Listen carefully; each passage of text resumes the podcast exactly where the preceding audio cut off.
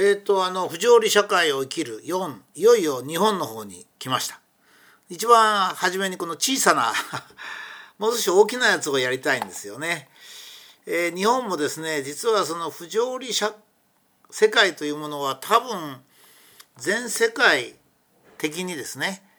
えー、2020年から2050年まで私は続くんじゃないかと思うんですね。全体のこの1930年から1960年1960年から1990年。で1990年から2020年までの20年間というのはちょうど終わりましてその状態がよく分かったわけですが今後の2020年から2030年ですから50年までの30年間がどんなふうになるだろうかということをまあ一生懸命考えてるわけでまあその一つに落語っていうのがあるんですがそれはいい方を考えた場合ですね悪い方を考えると不条理社会じゃないかと思うんですね。でこれはアメリカの選挙の例とか中国共産党の 思想をお話ししましたけどもまあ日本も残念ながらこうつけがたいつまり時代の流れっていうのは一回不条理に陥りますとね ほとんどの国も不条理に陥ってしまうんですね。まあいろいろなメカニズムがありまして それが例えば1930年から1960年までもう戦争に世界が巻き込まれますと ある意味でみんな戦争したくないのに全員が戦争に駆り出されるっていうかですね影響を受けちゃう。1960年から1990年まで えっと生産拡大の時代になると、まあ、どの国も生産拡大に勤しむと、まあ、いうような感じになるのはこれまあ人間の落語ですからしょうがないんですけどね。え、日本の場合の不条理の大きなものは多分小選挙区制度でしょうね。まあ憲法にですね、えー、国民の代表が議員だと書いてあるにもかかわらず、まあ、選挙制度をいじくってですね国民がほとんど自分たちの代表者を選べないというような制度にしてしまったってことですね。選挙選小選挙区制っていうのは、えー、選挙区に行ってもですね 政党を選ぶことしかできないんですよ。だって例えば自民党なら自民党に1人しかいないし他の野党になるとその野党の1人が立ってる選挙区なんていうのは珍しいとかそんなことになっちゃうんですね。だからこれで議員の世襲っつうのがさらに進み議員の職業化っつうのがさらに進んでですね憲法からどんどんどんどん離れていくわけですがこの辺については再度議論をしたいと。まあ、こういった不条理が認められますとね今度は議員定数なんかも地方にかかわらずなんか有権者と議員数を割っただけで裁判所も判断するなんていうね。あそうか日本の裁判の崩壊がありますね。まあいっぱいあります。で日本の裁判というのはほとんどまあ検察が起訴したら有罪なんですがそれに対してその不条理に対して我々の身を守るのは検察にごまをすっとくってことなんですよね。まあそういうことなんですけど。それから文化人の第9条解釈。これがまたとんでもないですね。えっと文化人は別に第9条平和憲法とか思ってないんですよ。だって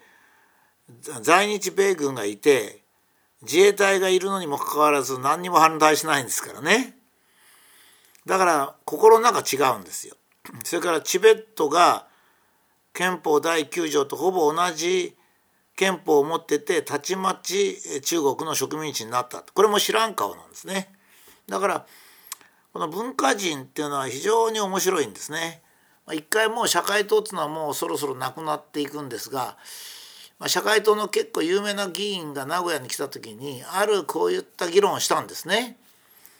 そしたら途中で答えなくなっちゃったんですよ。それでさらに追求したら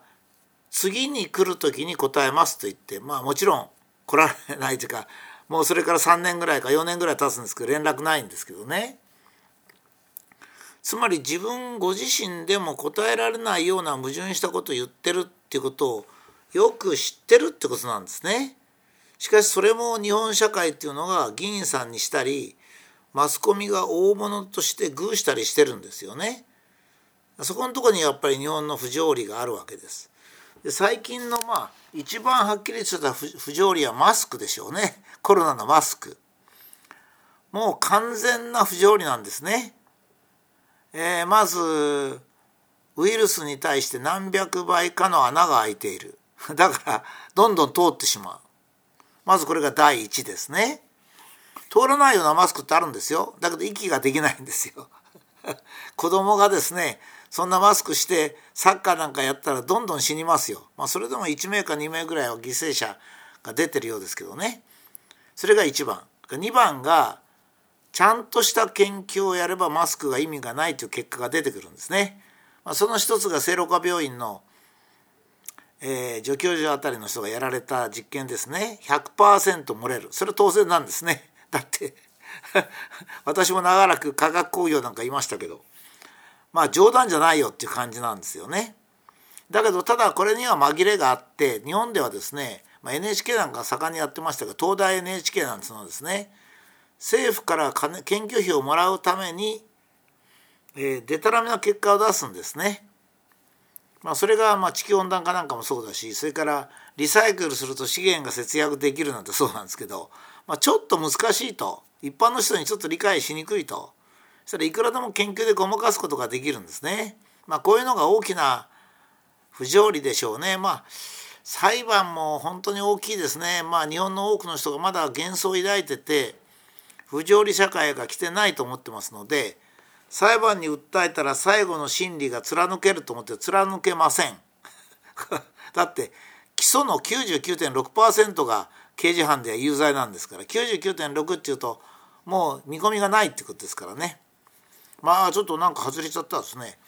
で3番目がマスクをしてる人が感染してるってことなんですね。もしもマスクがこれ論理的な問題ですよ。もしもマスクがコロナウイルスをシャットダウンするんだったらマスクしてる人の感染率が下がるはずなんですよ。だけど上がると。それはどうしてかって言ったらマスクに人の唾がついてそれが乾燥して自分の口の中入っていくと。だから1時間に一遍ずつマスクを変えればマスクは役に立つとも言えないこともない、まあ、言えないこともないぐらいですけどまあそんな感じですね。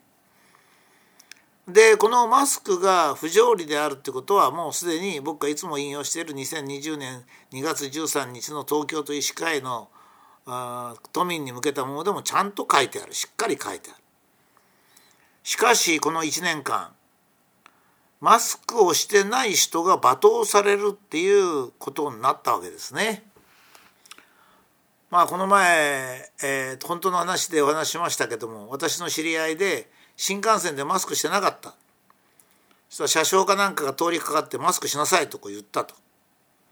でまあその時は「はいはい」ぐらい言ってたんだけど次にまた来たと。そまだマスクしてない。マスクしてなしなさいとこう言ったと。車掌がですね2回目。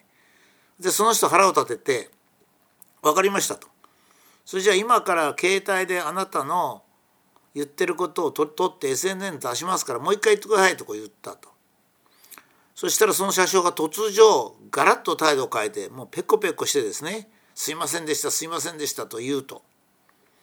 さらに5分ぐらい経ったらその JR 新幹線に乗ってた主任社長みたいな人呼んできて2人で謝った。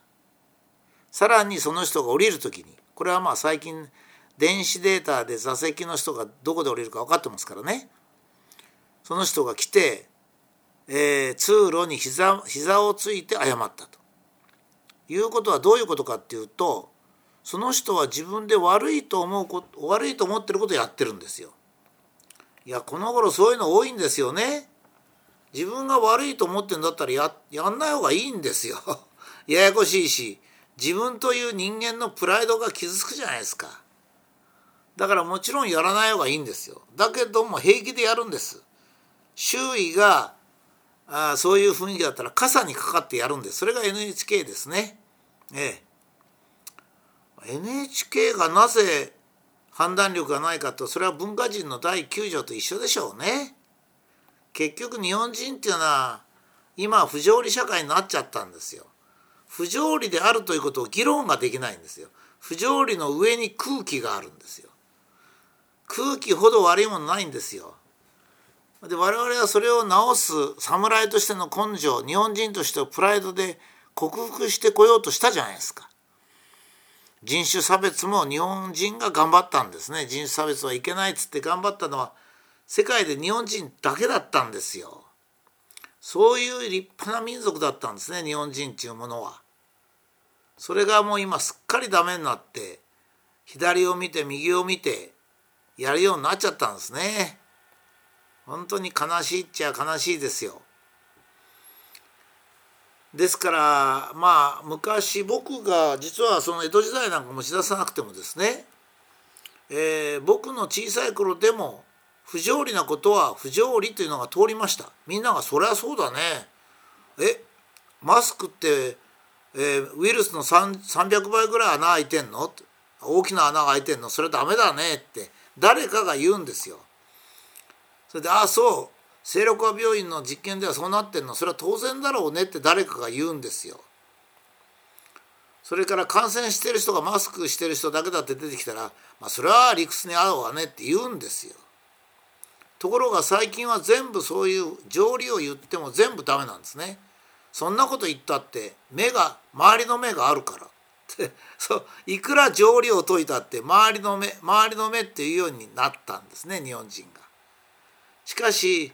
マスクの不条理も直せない日本がですね小選挙区制直したり第9条の議論をしたり裁判の不公平をやったりそれから北朝鮮に拉致された日本人を救うかどうか議論したり多分できないでしょうね。そういう難しいことってのは一つ一つの不条理を直す力があって初めてできるんじゃないかと思います。